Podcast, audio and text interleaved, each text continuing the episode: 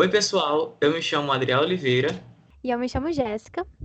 E sejam bem-vindos a mais um Literário, nosso clube literário do, da Saper Ideias. Sejam bem-vindos aqui no nosso programa, onde nós vamos refletir sobre a leitura que nós estamos fazendo, nós fizemos essa semana. E aqui no clube da leitura da Saper Ideias, a gente discute, reflete um pouco sobre algumas, algumas obras literárias que a gente escolheu durante o mês para poder discutir com vocês e despertar um pouco da curiosidade de vocês para poder se aprofundar mais um pouco nas obras e nos autores. Sejam muito bem-vindos e vamos lá. Venha com a gente nessa jornada pelo mundo dos livros. A Saper Ideias apresenta Literário. Hoje com Adriel Oliveira e Jéssica Rangel. A obra que a gente vai discutir um pouco hoje vai ser o livro chamado Plena Satisfação em Deus, do John Piper. É um livreto, na verdade, né, que é um resumo da obra maior, de uma obra maior do John Piper que se chama Em Busca de Deus, a plenitude da alegria cristã. Então é um resumo dessa obra e ela serve um pouco como uma introdução para todo o resto das mensagens do John Piper, que basicamente gira em torno de uma mensagem só. É, mas antes de a gente falar um pouco sobre a mensagem do livro, a gente poderia é, esclarecer um pouco quem é o John Piper, né? Muita gente conhece ele, outras não, mas só esclarecendo um pouco, o John Piper, ele é um autor e pastor batista norte-americano que é muito conhecido. Ele é reformado, calvinista e autor de vários livros. E uma vez ele disse que todas as obras dele, tudo que ele fala, gira em torno de uma mensagem central, que é Deus é mais glorificado em nós quando estamos mais satisfeitos nele. E o livro de hoje, que a gente vai refletir um pouco, serve como uma introdução a toda essa discussão dele. Então, para você que está conhecendo ele agora, ou até você mesmo que já conhece ele, é um ótimo ponto de partida para poder se aprofundar mais na mensagem do John Piper.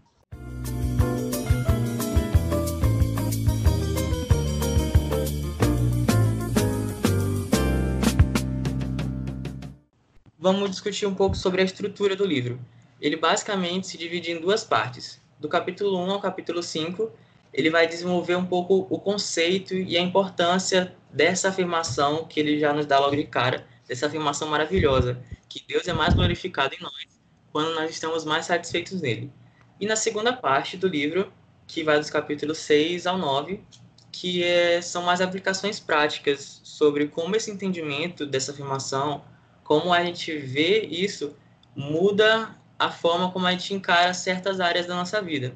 Que mais especificamente ele vai tratar sobre como a gente encara a nossa adoração, o casamento, como a gente vê o casamento, né, o papel do homem e da mulher, é, nossas finanças, como a gente encara a forma como a gente ganha dinheiro, o que, que a gente gasta, e também como a gente encara, como a gente vê as missões evangelísticas, né?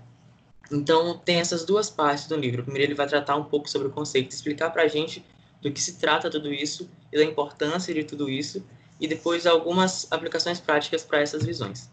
Então, ao começar o livro, é, ele começa admitindo que falar do que ele mesmo chama de prazer cristão é algo polêmico, né? E a gente fica um pouco assim, nossa, por que, que ele diz que isso é polêmico?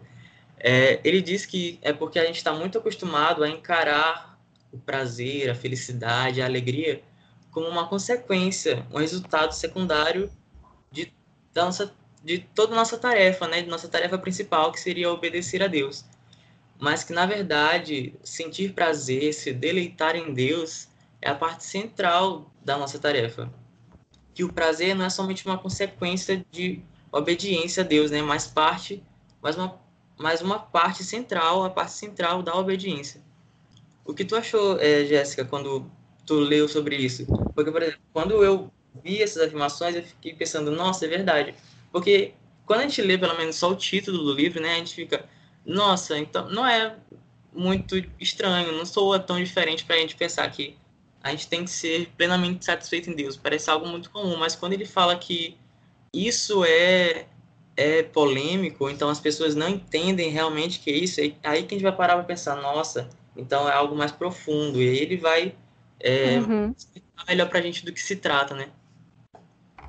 Então, é, eu acho tão fascinante quando o autor ele consegue desconstruir uma ideia que a gente tem e, e colocar uma nova visão sobre aquilo. Ou então, de uma forma simples, com uma linguagem acessível, que é assim que o John Piper fala, né? Ele narra no livro, é, explicar uma coisa que pra gente a gente considera assim um pouco óbvio, talvez, como você falou a questão do prazer, tipo, polêmico, isso como que isso é polêmico, sabe? Realmente, eu nunca tinha pensado o prazer como algo polêmico, mas a forma como ele aborda o assunto é tão interessante, ele, ele, ele traz luz a assuntos que às vezes a gente não costuma pensar, ou então a gente, a gente pensa, mas meio que de forma displicente. Enfim, eu achei muito fascinante isso que você falou, porque de fato, é, ele diz que a maior polêmica, pelo menos em relação à questão do prazer, é que quando a gente vai adorar a Cristo, é, o prazer vem como um resultado secundário. É como se a gente, tipo, a gente vai fazer alguma coisa por Cristo e, em compensação, a gente sente prazer de uma certa forma, a gente, muitas pessoas pensam assim, ver a religião dessa forma, como uma, uma troca, né? Tipo, Senhor, vou lá e faço o meu dever e, consequência, eu recebo prazer. Sendo que não é isso. Cristianismo, o evangelho não é isso. É você sentir prazer no próprio ato. É sentir prazer é, em adorar e não receber prazer como consequência, né? Então, como ele mesmo fala, prazer não é meramente consequência da obediência, mas é o ato da obediência. Isso é muito importante. Isso é um fato. É, muito importante para a gente entender de fato e encontrar nossa satisfação em Cristo. É, eu estou lendo um livro que o autor, na hora de falar sobre. Ele estava descrevendo as diferentes é, visões que as pessoas tinham da Bíblia, diferentes interpretações, é, o que era considerado heresia na Idade Média, enfim. É, parece que eu vou sair um pouco do assunto, mas eu vou voltar. e ele deu, colocou uma anedota lá, né? Ele falou a história de um cara que a esposa estava fazendo compras. E aí, na, na hora, ela manda uma mensagem para ele falando que quer comprar algumas coisas. E aí o cara, ele manda por telegrama uma mensagem assim: não, vírgula, é muito caro. Ou seja, não, vírgula, muito caro, não compre nada, porque é muito caro. Só que na hora de o telegrama chegar na esposa, chega assim: não muito caro. Né? Ou seja, mudou totalmente a concepção da frase. Aí o que acontece? Ela foi lá e ela comprou algumas joias pensando o quê? Eu posso comprar, contanto que não seja muito caro. E aí o, o marido, o que ele faz? Ele processou a, a empresa né, de, de telegrama e ele ganhou, né? O que, que eu quero dizer com, com essa anedota toda, né? Que uma vírgula fez total diferença na, na frase. Quando você tira a vírgula, você muda-se totalmente a concepção da frase. E a mesma coisa com o evangelho. Às vezes, um, é, uma, uma frase ou outra, às vezes, faz total diferença. A forma como a gente passa o evangelho para o outro, como a gente fala do cristianismo, faz total diferença a nossa concepção sobre o que é evangelho de fato é, como nós devemos agir como cristão.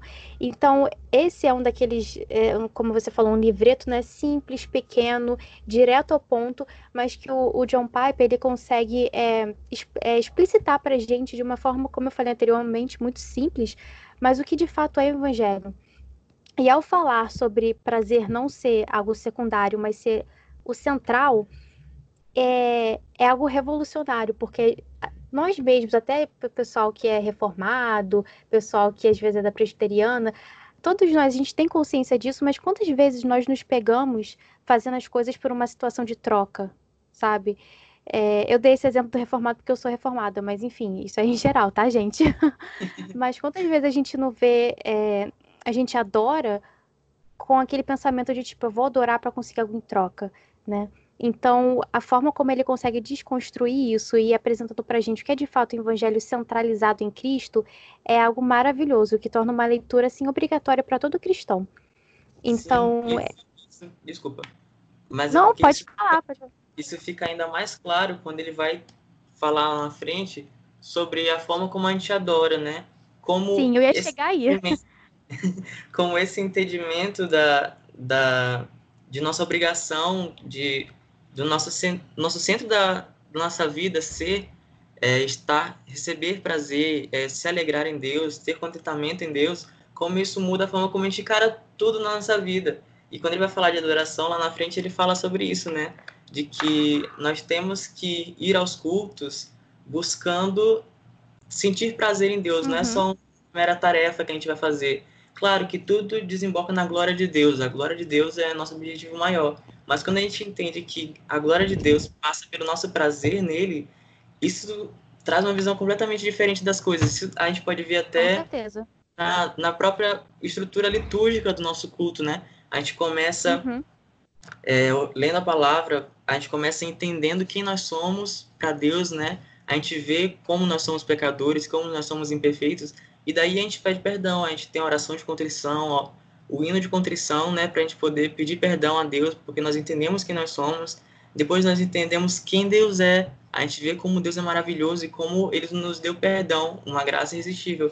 Por, por isso a gente louva Ele, né, nossa expressão física, oral, do, da nossa alegria nele, por isso que a gente louva. E depois tem a, o ápice do culto, que é Deus falando conosco. É o, motivo da gente ter ido lá, né, para poder ouvir a palavra dele e se alegrar cada vez mais nele. Sim. Exatamente. Você compreender isso de fato muda tudo, a forma como você enxerga o próprio louvor. É, muitas vezes a gente leva os nossos sentimentos ao louvor, né? Isso é algo que, como seres humanos, a gente faz. Sendo que quando eu comecei a realmente entender que quando eu estou louvando, eu estou adorando a Cristo, independente dos meus sentimentos, é assim que a gente glorifica. O próprio Piper fala isso. A gente glorifica Cristo quando a gente está plenamente satisfeito nele. Inclusive, já que você já falou desse capítulo, eu queria até ler uma partezinha assim pequenininha que ele fala exatamente sobre isso. Nesse capítulo sobre adoração, né? Que é o capítulo 8. Não lembro qual é o capítulo. É o Mas seis, que ele fala assim, ó. É, 6. Eu achei muito interessante quando ele falou isso.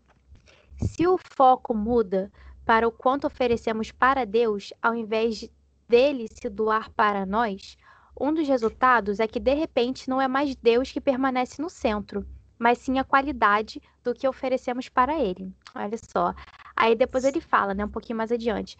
Tudo isso soa nobre no início, mas aos poucos o foco muda da absoluta necessidade do próprio Deus para a qualidade de nossas realizações. Começamos até a reduzir a excelência e o poder na adoração às técnicas artísticas usadas. E eu achei isso maravilhoso, eu achei uma observação assim incrível, porque de fato é o que a gente vê acontecendo e às vezes a gente foca tanto na técnica, na qualidade e isso, como ele falou, soa muito nobre no início. É óbvio que a gente tem que ter qualidade no que a gente faz. Sendo que quando a gente tira Cristo do centro e foca apenas na qualidade, então não se torna adoração. É só mais uma forma vazia de louvar. Então, eu achei. Eu gostei muito desse capítulo, especialmente dessa parte, né? E depois ele fala que o anseio pelo prazer cristão protege a importância da adoração ao nos fazer enxergar que o ato essencial do coração na adoração é um fim em si mesmo, ou seja, a adoração tem que ser um fim em si mesmo. E isso é uma coisa que, que como eu falei, às vezes parece óbvia, mas é, é, como isso, como a gente não faz isso, né? Como a gente às vezes louva querendo uma coisa em troca. Às vezes está lá no nosso subconsciente, mas a gente acaba meio que louvando, querendo uma coisa em troca, mas não, o louvor é, é se glorificar, é glorificar Cristo plenamente que Ele é, e somente isso, é louvar independente dos nossos sentimentos. E eu achei isso maravilhoso. Sim, é verdade. É, a gente acabou se adiantando um pouco, a gente foi lá para o fim do livro. Sim. Mas, é, mas é, a conversa vai acontecendo, né? Enfim, a gente vai falar é. tudo misturado, pessoal. Mas no começo do livro, ele esclarece um pouco isso, né? Ele usa para a argumentação dele, para a gente poder entender é, qual é o lugar da nossa alegria, o nosso prazer na argumentação dele, ele vai utilizar é, textos bíblicos mesmo, né, referências, e uhum. são tantas que a gente para a pensar, poxa, por que, que eu nunca vi, como é que eu nunca vi isso antes, eu nunca entendi dessa forma antes. Ele cita, por exemplo, o Salmo 32, 11, né, que diz, alegrai-vos no Senhor e regozijai-vos aos justos, exultai-vos todos que sois retos de coração. Então, Deus, nesse momento, ele está dizendo que regozijar, alegrar, exultar são mandamentos. Então, não é uma questão de desenvolvimento de outra coisa, não é um resultado. Ah, eu vou fazer isso por Deus, eu vou fazer tal obra, uhum. vou fazer uma prática e com isso eu vou me alegrar no final. Não, a gente tem que fazer as coisas sempre pensando, eu tenho que me alegrar em Deus. Eu vou fazer isso para a glória de Deus e eu preciso me alegrar nisso. Isso é muito legal, né? Porque a gente fica, poxa, Então, a nossa tarefa não é não tá limitada apenas nas coisas práticas que a gente faz, nas nossas ações, mas nos nossos sentimentos mesmo. E eu acho é, engraçado que também o ato de obediência é prazeroso. Isso, isso. E ele usou uma ilustração também que eu achei perfeita, cabendo no momento, é que ele fala de um marido que beija a esposa, né? O marido pergunta à esposa: "Ah, eu posso te beijar?" Aí a esposa fala: "Claro que você pode, você deve me beijar. Eu sou sua esposa, mas você não deve fazer isso por obrigação, obrigação no sentido de sem sentimento, sem emoção. Se, a, se o marido beija sua esposa sem paixão, sem amor, a tarefa, entre aspas, assim, de beijar a esposa não foi completa. A mesma coisa é a nossa adoração a Deus. Se eu adoro o meu Senhor, se eu canto a Deus, ou então se eu faço uma ação para glorificar o nome de Deus sem amor, sem prazer nisso, ela meio que está incompleta. Exatamente, exatamente. E quando ele coloca essas alegorias, né, é meio que ilumina pra gente é, tantas coisas, né? Sim. E depois disso, eu acho muito massa a forma como ele vai construindo o pensamento dele, porque ele começa Sim. explicando o conceito da frase toda, né? De por que, que alegria, prazer em Deus é algo central.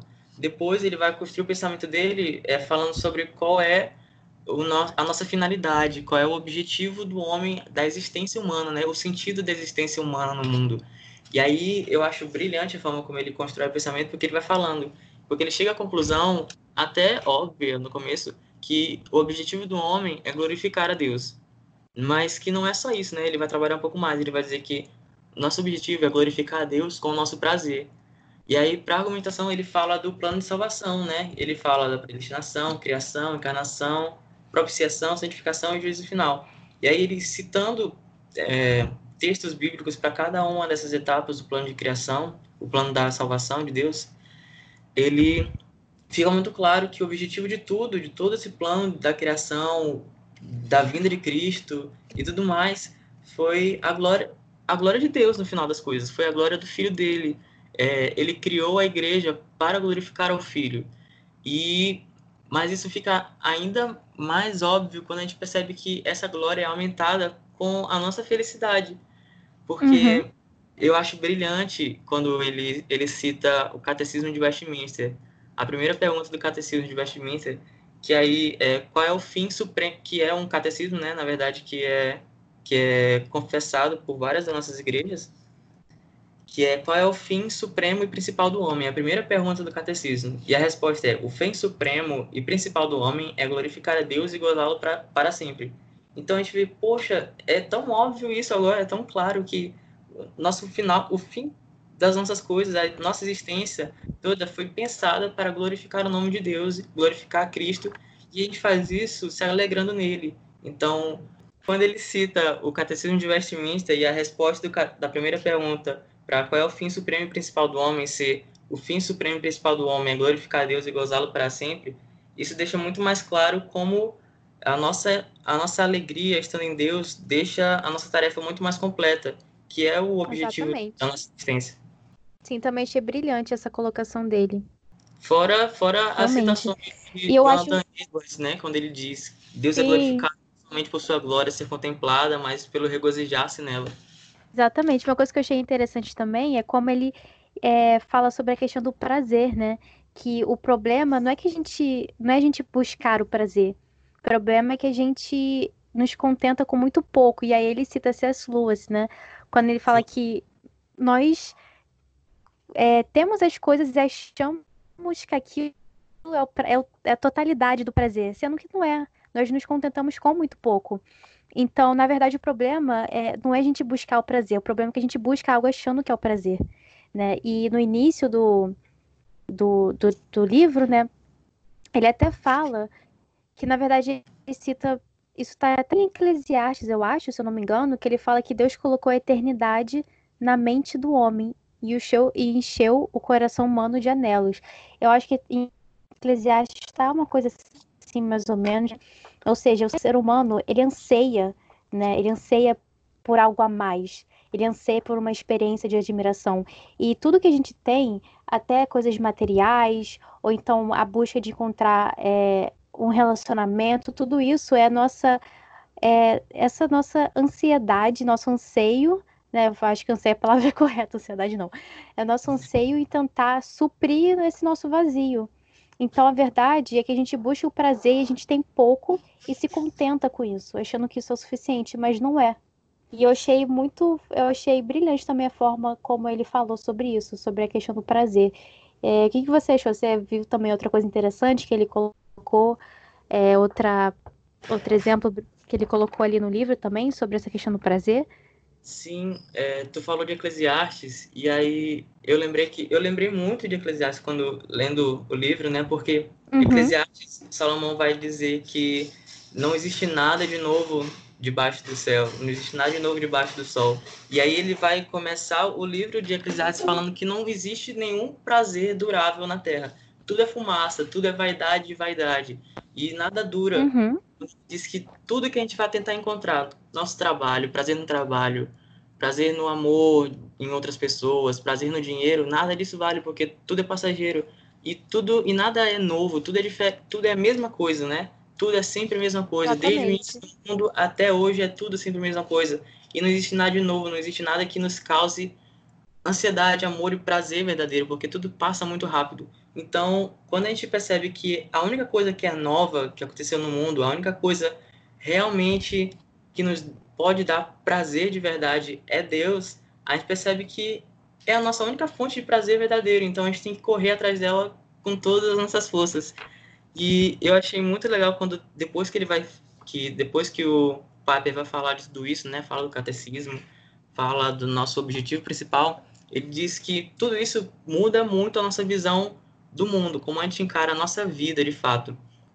Ele diz que Com certeza. Gente, ele diz que se a gente pensa assim, se a gente entende que nada no mundo me dá prazer e que a, meu objetivo principal, o motivo da minha vida é a glória de Deus e me alegrar nele, então, isso muda a forma como eu encaro minha vida. Se, a, se o objetivo da minha vida, meu objetivo principal é glorificar a Deus, ao perseguir, ao perseguir nosso prazer nele, então nosso maior prazer na vida tem de ser viver com Cristo, viver como Cristo, né? Então, se o meu maior prazer é viver como Cristo, ver Cristo e adorar a Cristo e ter prazer nele, então isso muda a forma como eu vejo a morte também, porque a morte passa a ser uma forma de eu alcançar uma alegria ainda maior. Porque se eu já consigo me alegrar durante a vida, só de estar perto de Cristo, perto de pessoas que se parecem com Ele, fazer coisas que me lembrem a Deus, se isso me dá, se isso é o motivo da minha maior alegria, então a morte é uma forma de alcançar uma alegria maior. Eu poder ver o meu Senhor pessoalmente, poder estar ainda mais perto dele, né? Então ele cita Filipenses 1, 22, quando Paulo diz: Porque para mim o viver é Cristo e o morrer é lucro. Então, o viver passa a ser Cristo e o morrer passa a ser um lucro ainda maior. Então, isso é muito legal. Sim, isso me lembra até uma frase do Lewis, né? A gente sempre acaba citando Lewis, né? Especialmente nesse livro que o próprio John Piper cita várias vezes. Eu acho que é em Cristianismo Puro e Simples, eu não lembro, que ele fala que os homens que mais fizeram pela mais fizeram diferença são aqueles homens que estavam pensando mais na vida eterna e na próxima vida do que no, na, no momento atual. Eu falei muito mal agora, porque eu não lembro de cabeça a frase. Mas eu acho que você entendeu. Eu acho que dialoga muito com o que você disse. Sim. Aí é legal, o próximo passo que ele dá, ele vai falar sobre os nossos sentimentos, né? Como uhum. isso tudo, quais são as implicações de todo esse pensamento para as nossas emoções, afeições, uhum. sentimentos. Ele vai dizer que nossos sentimentos, aquelas coisas com que a gente se identifica, a gente se alegra, a gente sente amor, é, passam a ser decisões, passam a ser coisas a serem cumpridas. Não é, é, ele vai, por exemplo, ele vai dizer várias citações bíblicas de onde Deus nos ordena a sentir coisas. Ele vai dizer que a tarefa do cristão não é só cumprir tarefas, não é só fazer obras, mas ele deve sentir coisas sobre, sobre tudo isso. E Deus nos uhum. ordena uhum. muito a sentir muitas coisas. Por exemplo, ele fala sobre quando Deus fala sobre amor, ele nos ordena a amar o nosso irmão como a nós mesmos, né? E isso não é, isso não se trata de uma de uma possibilidade. Você não vai, ele não diz: "Ah, tente amar o seu irmão", mas ele fala: "Ame o seu irmão". Então é uma ordenança, é um mandamento. Ame ao seu irmão como a você mesmo. Então, isso, o amor, na visão bíblica, né, na visão cristã, o amor não é um simples, um simples sentimento, um, uma uhum. emoção passageira. É uma decisão, é uma tarefa, é algo que você tem que fazer. Você deve amar. Você deve amar Sim. seu que é sua família. Depois que você é, entende é, o que próprio igreja... John Piper fala, né? Uhum. Porque depois que você entende que, o amor que a igreja não é é meramente é um transbordar passivo. Exatamente, exatamente. É um dever a ser cumprido. Quando você entende que a igreja é sua família, você passa a amar ela ainda mais e valorizar a igreja. Porque o seu irmão é um lá, o seu irmão da igreja, o seu irmão em Cristo, é um laço que vocês têm muito maior do que qualquer laço de sangue, muito maior que qualquer laço que você possa ter com seu irmão, literalmente de pai e mãe, muito maior que um laço que você pode ter com um primo, um tio. Mas seu irmão em Cristo, o sangue que liga vocês dois é muito maior do que o nosso sangue de fato, uhum. né? E todos esses Hoje sentimentos... Dia a gente reduz o amor a mero sentimentalismo, né? A gente vê isso... isso... E a Bíblia fala algo, o amor é algo ativo, né? É uma coisa que, como você falou, Deus demanda e é, é, é intencional. E diferente hoje em dia, que amor é algo meramente sentimental, assim. É uma visão um pouco romântica do amor, né? Sim. Quando a gente entende que o amor é uma decisão, a gente passa a enxergar isso de uma forma completamente diferente, né? Eu não vou uhum. amar se eu conseguir amar, se aquela pessoa tiver afinidade comigo. Eu não vou encarar uma pessoa só de tipo, ah, quando aquela pessoa me der motivos para amar ela, eu vou amá-lo. Não, você tem que amar ele mesmo sem conhecer completamente. Se é o seu irmão, você deve amar. E isso é uma visão muito legal, porque isso tira muitas coisas, tira muitos problemas enraizados na gente, como é, a, quando você não gosta de uma pessoa, você não vai falar com aquela pessoa. O perdão se torna algo completamente diferente também, porque você se vê obrigado a perdoar. Se você recebeu um perdão inimaginável, você recebeu um perdão inimaginável de Deus. Então você tem a tarefa, você tem o dever de perdoar o que seu irmão lhe fez, porque ele também é seu irmão e você deve amá-lo incondicionalmente. Uhum. Exatamente. Isso é outra coisa também, quando nos capítulos seguintes o John Piper vai falar que essa visão de prazer em Deus, ela destrói coisas muito específicas. Ela destrói, é, ele vai falar do, Pera, só um minuto. Do orgulho da autocomiseração, né? É, sim. A alegria. É, esse prazer... foi um dos meus capítulos favoritos do livro. Sim. Porque a gente muda a nossa visão do que é orgulho também, né? E de como um cristão deve ver isso de fato. Sim, porque o, o, o John Piper, você vê que ele coloca aqui dois extremos do orgulho, né? Que é o orgulho da vanglória e da autocomiseração, né? Autocomiseração, ou seja, autopiedade. E ele diz que o orgulho pode ser tanto da pessoa que se vangloria por tudo que ele faz e quer atenção, né? Tipo, olha, eu tenho orgulho no sentido de olhe para mim, ou então da autopiedade, que é que é aquela atenção que tipo, eu fiz alguma coisa, então, por favor, a pessoa se vitimiza e ela constantemente quer a atenção da pessoa, sabe? E eu achei isso genial a forma que ele falou, que ele coloca aqui, né? É, a, a vanglória diz: Eu mereço admiração porque alcancei tanto. A autocomiseração diz: Eu mereço admiração porque eu sofri tanto. A vanglória é a voz do orgulho no coração do forte. A autocomiseração é a voz do orgulho no coração do fraco. A vanglória soa autossuficiente. A, comi a autocomiseração soa sacrific sacrificial.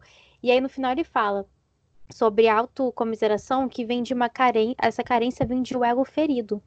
Ela não vem de um senso de falta de valor, mas de um senso de valor que não foi reconhecido. É resposta do orgulho não aplaudido. Eu achei isso tão tão forte, sabe? É como para mim isso é uma coisa que se assim, joga na nossa cara, porque quantos de nós não temos essa nos escondemos na autocomiseração, né? a gente se esconde numa autopiedade quando na verdade é orgulho. E e o, o cristão, isso me lembra muito de uma frase do Lewis também, que é humildade verdadeira não é pensar menos de si, é pensar menos em si. E eu demorei muito para entender essa frase. Eu ficava assim, como assim? O que isso quer dizer, sabe? E uhum. isso quer dizer que o cristão de verdade, ele não pensa menos de si, ele não se acha inferior. Ele simplesmente não pensa em si, porque ele está muito preocupado pensando em Cristo e no, e no próximo. É, essa questão, ele não cai nesses extremismos de ou se auto-vangloriar ou se auto-minimizar, se auto, é, auto ter autopiedade, né? Não é que ele não cai, todos, todos os seres humanos, todo ser humano, ele, ele é suscetível a isso. Todos nós somos suscetíveis a isso. Mas o cristianismo, ele cede espaço para para colocar, quando coloca Cristo no centro, a gente não perde nosso tempo é, se auto-vangloriando ou se é, auto tendo piedade de nós mesmos, sabe? Não sei uhum. se eu uhum. falei isso errado, ter falado errado. E eu acho isso, acho isso incrível. Gostei muito desse, dessa partezinha que ele fala sobre isso, porque é uma daquelas coisas que estão tão enraizadas na gente, é um daquele, daqueles pecadinhos que estão tão enraizados na gente, que a gente não dá atenção. E realmente, quantos de nós temos esse orgulho, é, essa autopiedade, a gente se vitimiza e a gente, ou então a gente fica se a gente fala mal de nós mesmos para conseguir um elogio, para conseguir que outra pessoa é, observe a gente, olhe para a gente, sendo que o cristão que entende o evangelho de verdade vê que não precisa disso, porque Cristo está vendo o que ele faz e ele acredita tanto na soberania de Cristo que isso é o suficiente. E aí volta para o que a gente estava falando do prazer, né? Do da encontrar satisfação. Encontrar satisfação em Cristo é, é tudo. Então ele não precisa é, ter se vitimizar, vamos assim dizer. E eu, eu acho que eu gostei muito desse capítulo, muito mesmo, especialmente dessa parte. Sim, eu também, porque no, dá pra gente assim uma outra visão do que é humildade de verdade, né? Às vezes a gente acha que tá Exatamente. sendo, nossa, eu tô sendo muito humilde aqui, mas tá, tá com muito orgulho. E é legal quando ele diz que quem busca prazer em Deus, o prazer em Deus destrói o orgulho, né? Porque uhum. ele, dá, ele dá um exemplo que eu achei brilhante. O John Piper escreve assim de uma maneira fenomenal, de fato. É, que ele usa um exemplo de um amigo que vai pagar um jantar para outros amigos. E aí, quando uhum. os amigos agradecerem, nossa, muito obrigado por você ter pago o nosso jantar, nosso jantar, ele fala: não, não, não, não precisa me agradecer, porque foi um prazer para mim. Não me agradeça a minha hospitalidade, não agradeça o fato de eu ter feito alguma coisa para você, porque foi um prazer, né? E aí ele vai dizer que essa nossa visão de que o prazer não deve ser parabenizado é o que destrói o nosso orgulho nas coisas que a gente faz. Porque no momento que eu entendo que tudo que eu faço Sim. de bom é para a glória de Deus e isso é um prazer para mim, eu não tenho motivo de me orgulhar disso, porque é prazer, é uma felicidade, é como se fosse um lazer para mim. Então, se tudo que eu faço é prazer meu e isso glorifica a Deus, tudo que eu faço, se eu ajudo um irmão, ou se eu ou se eu evangelizo uma pessoa, ou se eu dou uma oferta maior na igreja, ou qualquer outra coisa que eu esteja fazendo para a glória de Deus, isso não é motivo de orgulho meu, porque é um prazer, é uma alegria, então eu não tenho por que estar alardeando para os quatro cantos, fazendo com que todos vejam, ou aceitar elogios dessa forma, porque é um prazer para mim, é uma alegria, é um, um lazer, praticamente. Então não tem por que eu receber agrado sobre isso. Exatamente, exatamente. Não que, não que seja errado é, ter elogios, nada disso. Isso, é, isso. Mas o, o, foco principal não é gente. E isso muda a nossa forma de enxergar as coisas ao nosso redor totalmente. Sim. E, e esse capítulo vai servir de base também para o que depois ele vai tratar sobre casamento, né? As nossas uhum. relações com as outras pessoas. Porque depois que eu entendo que o fim das coisas não sou eu, o, o que me dá alegria não sou eu, e sim a alegria de Deus, a alegria do outro, isso muda a visão do meu relacionamento com as pessoas. Porque se porque é uma, é uma coisa um pouco confusa na, na, na, no trabalho, na forma com que ele pensa, mas que depois que você para pensar realmente faz muito sentido. É tipo, o meu objetivo principal é correr atrás do meu prazer. Parece algo muito, muito, como eu digo assim, voltado para si mesmo, né? Muito eu. Mas quando você entende que o, o seu prazer não é em você, mas o seu prazer é no prazer do outro, no prazer de Deus, ou então no prazer do seu cônjuge, no prazer do seu irmão, tudo que você vai fazer é para trazer alegria a essa outra pessoa, a esse outro, e assim você vai estar se alegrando, se dando prazer. Então, isso é uma visão muito, muito revolucionária, eu acho. Porque quando você entende uhum. que dando prazer para outra pessoa, fazendo outra pessoa ser feliz, ser alegre, isso vai te da, estar te dando muito mais alegria. Quando você diz, eu corro atrás do meu prazer e o meu objetivo maior é o meu prazer, isso muda muito de figura. A figura muda completamente, porque você vai estar dizendo, meu objetivo maior é dar prazer a essa pessoa.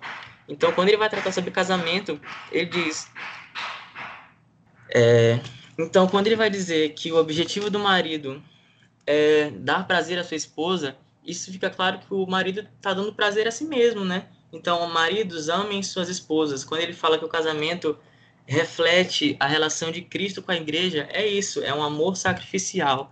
Você vai estar se amando, você vai estar se dando alegria, se dando prazer, dando tudo isso ao outro. Então, quanto mais a outra pessoa está feliz, quanto mais a outra pessoa está alegre, Quanto mais a outra pessoa está sentindo prazer, mais você se alegra. E também porque os dois são uma, uma só carne, né? Exatamente. Isso muda tanto nossa visão, até mesmo na hora de escolher um relacionamento, porque tudo tem importância. A gente vê que quando a gente, como você falou, você e o seu marido se tornam um só. Então, o, o que deixa ele feliz deixa você feliz. E isso muda totalmente, porque não é um casamento cada um buscando seus próprios prazeres, mas eles são os dois enquanto prazer em si, encontrando o maior prazer em Cristo. E isso que, que é a base, assim, deveria ser a base de um casamento. Então, depois que ele vai falar sobre casamento, né, essa nossa relação com o outro, depois que a gente entende que como essa visão muda tudo que a gente encara na vida, de o meu prazer está no prazer do outro e o meu objetivo de vida é buscar o meu prazer, é, ele vai dar a última aplicação prática sobre isso tudo no último capítulo que vai falar sobre missões, né? O que tu achou desse capítulo, Jéssica? É, ele também fala sobre finanças, né? Que eu achei interessante no livro. É... Sim, eu, eu pulei esse capítulo, perdão. Tudo bem. É, eu, eu, na verdade, nesse capítulo, eu basicamente, vamos dizer, marquei é, frases que ele fala, porque eu fico até assim, eu, eu, dá vontade de ler o livro aqui para vocês, gente, porque ele fala de uma forma tão tão direta e, e, bem escrita, sabe? Que quando eu vou falar, me embolo toda. Mas quando ele fala sobre missão, eu gosto quando ele fala assim, ó, é, parafraseando ele, né?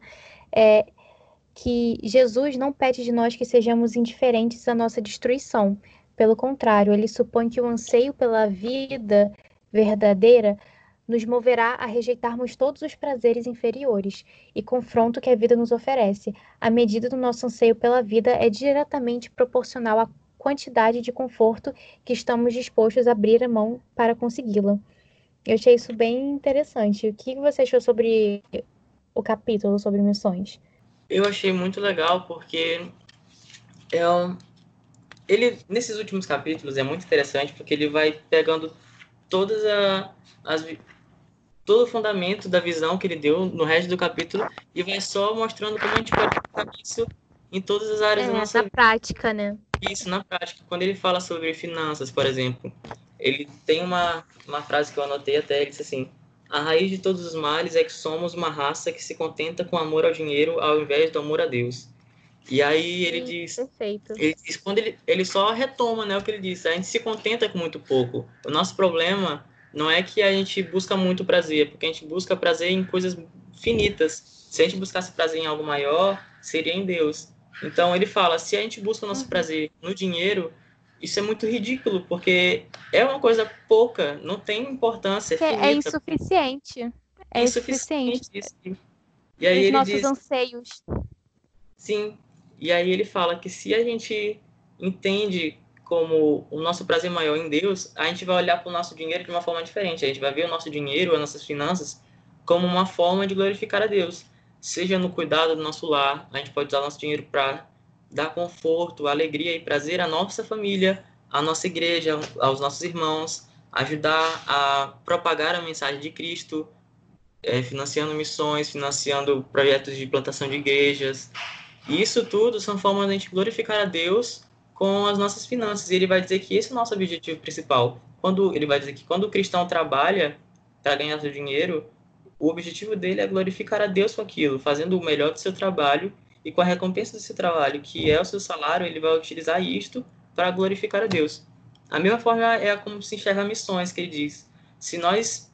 Uhum. Ele até fala que eu achei bem forte, na verdade, quando ele diz que a gente deve encarar o mundo hoje como um cenário de guerra. Ele fala que quando a gente entende que as pessoas estão perdidas e estão caminhando para o inferno, a gente tem que ver como nós, primeiro, como nós somos privilegiados por termos, pelos nossos olhos sido, terem sido abertos e enxergarmos qual é a alegria do homem, qual é o objetivo do homem, que é glorificar a Deus, termos sido salvos, e assim a gente tem que buscar que outras pessoas entendam isso, né?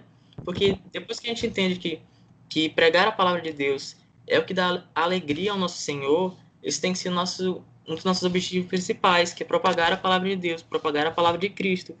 E assim a gente nos dá prazer fazendo a obra dele. Exatamente.